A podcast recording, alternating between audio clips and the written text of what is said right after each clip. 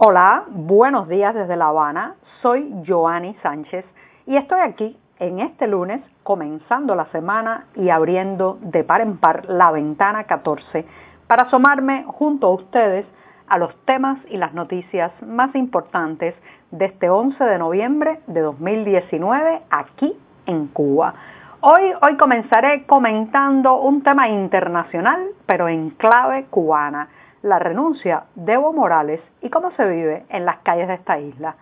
Por otro lado, La Habana se maquilla para la llegada de los reyes de España, con sacrificio masivo de perros callejeros incluidos. Y mientras tanto, la Universidad de La Habana ha cancelado la conferencia de un académico estadounidense y les contaré algunos detalles. Y por último, una pincelada cultural. El tenor Andrea Bocelli cantará en Cuba, pero en 2020. Y bien, presentados ya los temas y los titulares, voy a pasar a revolver para tomarme el cafecito informativo. Ese que de lunes a viernes en la mañana comparto junto a ustedes, recién colado, breve, bastante amargo, como saben que me gusta a mí, pero siempre, siempre necesario. Después de este primer sorbito del día, les recuerdo que pueden ampliar muchos de estos temas y de estas noticias en las páginas del diario digital 14 y medio que hacemos desde dentro de Cuba. Advertir también a nuestros lectores residentes en territorio nacional que lamentablemente tendrán que hacer uso de proxies anónimos y de servicios de VPN para saltarse la censura y lograr entrar a nuestro sitio digital desde los servidores cubanos. Y dicho esto, voy a pasar con el primer tema que ya les advertía se trata de una noticia internacional, pero leída, leída en clave cubana. Como todos saben, en la eh, jornada del domingo, ayer domingo, se precipitó la situación de inconformidad en las calles de Bolivia, una inconformidad que había, se había generado a partir de las últimas elecciones presidenciales donde presuntamente habría ganado Evo Morales la posibilidad de un cuarto mandato presidencial, pero bajo acusaciones y críticas por manipulación o posible fraude electoral. Eh, tras la publicación de un informe de la Organización de Estados Americanos, la OEA, eh, donde advertía de estas irregularidades y exigía o solicitaba a las autoridades bolivianas que hicieran un nuevo proceso electoral, bueno, pues tras eso todo fue aumentando en temperatura en las calles bolivianas. Vimos a lo largo del domingo también a la policía y aparte del ejército sumarse a los manifestantes o al menos transmitir su solidaridad con ellos. Y finalmente, a lo largo de la tarde, las noticias de que Evo Morales renunciaba a su cargo de presidente. ¿Cómo ha sido leído esto desde Cuba? Bueno, en primer lugar hay que ver el tratamiento que le dieron los medios oficiales durante toda la jornada del domingo. Eh, parecía un tratamiento torpe, confuso, eh, bastante lento. Por ejemplo, el diario oficial Granma eh, mantenía o mantuvo durante buena parte de la jornada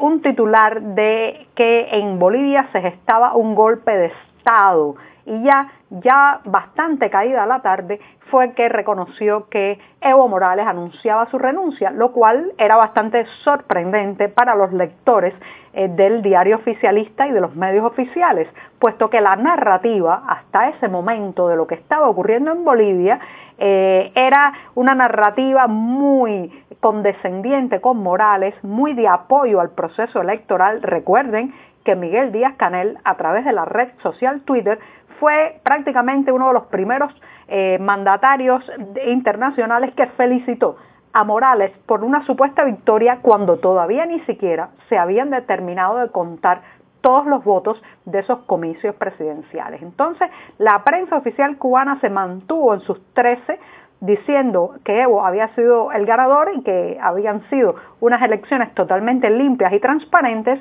y de ahí la sorpresa de los lectores y los televidentes cubanos que solamente tienen acceso a las fuentes oficiales de información, cuando ayer en la tarde vieron que Evo estaba renunciando a un cargo de presidente que según esos mismos medios oficiales le correspondía de manera auténtica y eh, totalmente justa. Era muy contradictorio entonces ver a Evo renunciando a un cargo si de alguna manera, como nos había explicado Granma y el noticiero estelar de la televisión y las voces oficialistas cubanas, pues eh, todo había transcurrido con apoyo popular y con total, eh, digamos, apego a la ley y a la justicia boliviana. Ahora bien, esto es una información que ahora todavía está empezando a extenderse en las calles cubanas. recuerden también que en Bolivia hay unos 700, alrededor de unos 700 médicos cubanos y claro está, las familias de estos galenos están preocupadas en la isla, son eh, profesionales de la salud de nueve provincias que estaban en ese país eh, en acuerdos oficiales entre ambos gobiernos y bueno, pues eh, ya la prensa oficial ha transmitido algunas declaraciones, entre eso de la jefa de la misión médica cubana en Bolivia, Joandra Muro Valle, que dice que eh, todo está transcurriendo sin graves problemas para ellos, que con disciplina, que están tomando medidas de seguridad, pero de todas maneras hay preocupación entre las familias de estos médicos en Cuba. Por otro lado, está claro que muy probablemente esta situación derive en la cancelación del viaje que tenía Evo Morales planificado para la celebración de los 500 años de fundada de La Habana. Claro está, ya no es presidente, eh, a no ser que venga a título personal, no cabe ya en la lista de invitados, en tanto no representa a su país como mandatario. También, también hay una pérdida importante de un aliado ideológico y político para la Plaza de la Revolución de La Habana. Parece que no, pero en tiempos en que se ha desarmado ese eje del socialismo del siglo XXI, esa foto de familia que hace unos años veíamos llena de presidentes afines o simpatizantes del castrismo, bueno, pues la salida de Evo Morales desarma y debilita un poco más esa imagen y sobre todo la imagen que han querido vender los medios oficiales en los últimos días de que hay un regreso de eh, eh, las tendencias progresistas a los palacios de gobiernos en América Latina. Y por otro, también es un golpe duro a ciertas alianzas políticas y diplomáticas que eh, ambos gobiernos hacían en, organismos internacionales. Así que eh, para, para el oficialismo cubano, la salida de Evo tiene un efecto evidentemente político, diplomático, también económico, pero sobre todo simbólico. Mucha gente en las calles cubanas ahora mismo se están preguntando cómo es posible que los bolivianos se hayan sacudido a Evo Morales, que lleva 14 años en el poder, y en Cuba bueno, en Cuba vamos para 60, eh, con eh, el mismo régimen, aunque cambiando de cara, pero el mismo régimen y no hay protestas masivas en las calles. Y bien, con esto me voy al segundo tema. Como saben, como saben, hoy es 11 de noviembre, el día que llegan los reyes de España, Felipe y Leticia, a Cuba, eh, pero su visita oficial, su visita de Estado, comenzará mañana, día 12, se extenderá hasta el 14 es una estancia en Cuba que ya está rodeada de polémica, pues, fundamentalmente por la tibieza de los reyes españoles a la hora de reunirse con opositores, activistas de derechos humanos o prensa independiente, eh, la, zona de la prensa independiente más estigmatizada o ilegalizada por la Plaza de la Revolución. Pero hoy no voy a hablar de esa polémica, dejémoslo para los próximos días, ya la he tocado las semanas pasadas, sino en el maquillaje que se le está haciendo a La Habana eh, para esperar a los reyes españoles, no solamente para la alfombra roja de los reyes españoles, sino también por el aniversario 500 o del medio milenio de fundación de la villa de San Cristóbal de La Habana. Este es un maquillaje que conocemos muy bien, todos los que hemos vivido y nacido en esta ciudad Sabemos que cuando viene una figura importante, normalmente es el momento de arreglar las calles y pintar las fachadas por donde transitará esa figura. Por ejemplo, recuerdo una vez que en una visita papal arreglaron las calles que conectan el Aeropuerto Internacional José Martí con la parte de La Habana Vieja y el humor popular que no descansa, afortunadamente, rebautizó todo ese camino como la vía sacra, porque habían arreglado los huecos o baches de las calles, pintado las fachadas, eh, eh, redecorado algunos jardines y bueno, cuando el Papa se fue, todo empezó a deteriorarse. Ahora, ahora el maquillaje para los reyes de España incluye no solamente la recogida de personas sin hogar que duermen en, portales, en parques, sino también la recogida y sacrificio masivo de perros callejeros de La Habana. Este es un problema muy serio y muy dramático que tiene esta ciudad y toda Cuba. Es el abandono, el maltrato y la indefensión constante de los animales porque no una ley de protección animal. Entonces, estas pobres criaturas están siendo recogidas violentamente de las calles de La Habana y sacrificadas masivamente con un método sumamente doloroso que es la inyección por estricnina eh, para, para que los reyes de España, mientras deambulan por la ciudad en su caravana, no vean, no vean a estos animales abandonados, maltratados, enflaquecidos y enfermos, que son también un síntoma de la depauperación económica y moral de este país. Ahora mismo, en la sede de la estatal Sonosis, eh, la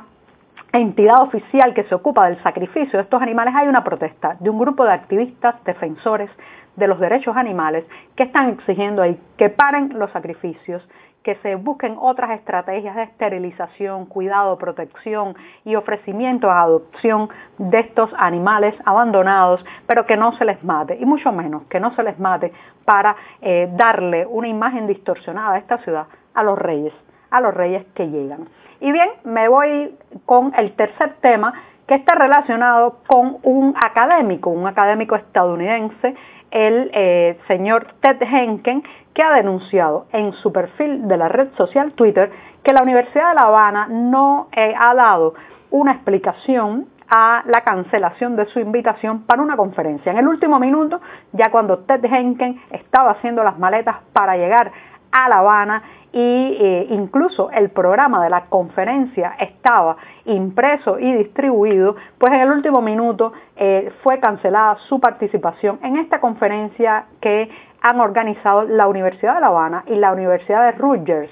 Entonces, lo que le han dicho, no le han dicho nada directamente, cuando se censura la presencia de un académico, normalmente la institución cubana no dice nada, pero Henken se ha enterado que parece ser que la negativa a que él participe en el evento se debe a que en otras ocasiones cuando ha venido a Cuba se ha encontrado con disidentes. Les recuerdo que Henken es un especialista en temas de redes sociales, blogs, eh, periodismo independiente que se hace desde dentro de Cuba y eso, eso ha molestado a las autoridades y han hecho lo que saben hacer, censurar, boicotear y prohibir. Es una vergüenza para la Casa de Altos Estudios de este país que sigan sigan segregando por ideología, sigan estigmatizando por temas políticos y sigamos perdiéndonos otras voces, porque en la Academia Cubana no hay espacio para la diferencia ni la pluralidad. Y bien, me voy rápidamente. Eh, se había anunciado la pasada semana que el tenor eh, Andrea Bocelli, el tenor italiano Bocelli, estaría a finales de diciembre en Cuba, pero no, eh, parece ser que el viaje será el próximo año, pero queda mucho, mucho por definir. Se levantaron grandes expectativas después que el ministro cubano de Turismo, Manuel Marrero, eh, anunciara esta presencia de Bocelli antes de que terminara el año en Cuba, pero lo cierto es que habrá que esperar. Ahora mismo el Instituto Cubano de la Música está, está en negociaciones para realizar ese concierto algún día en La Habana. Y muchas gracias. Con esto me despido. Hasta mañana.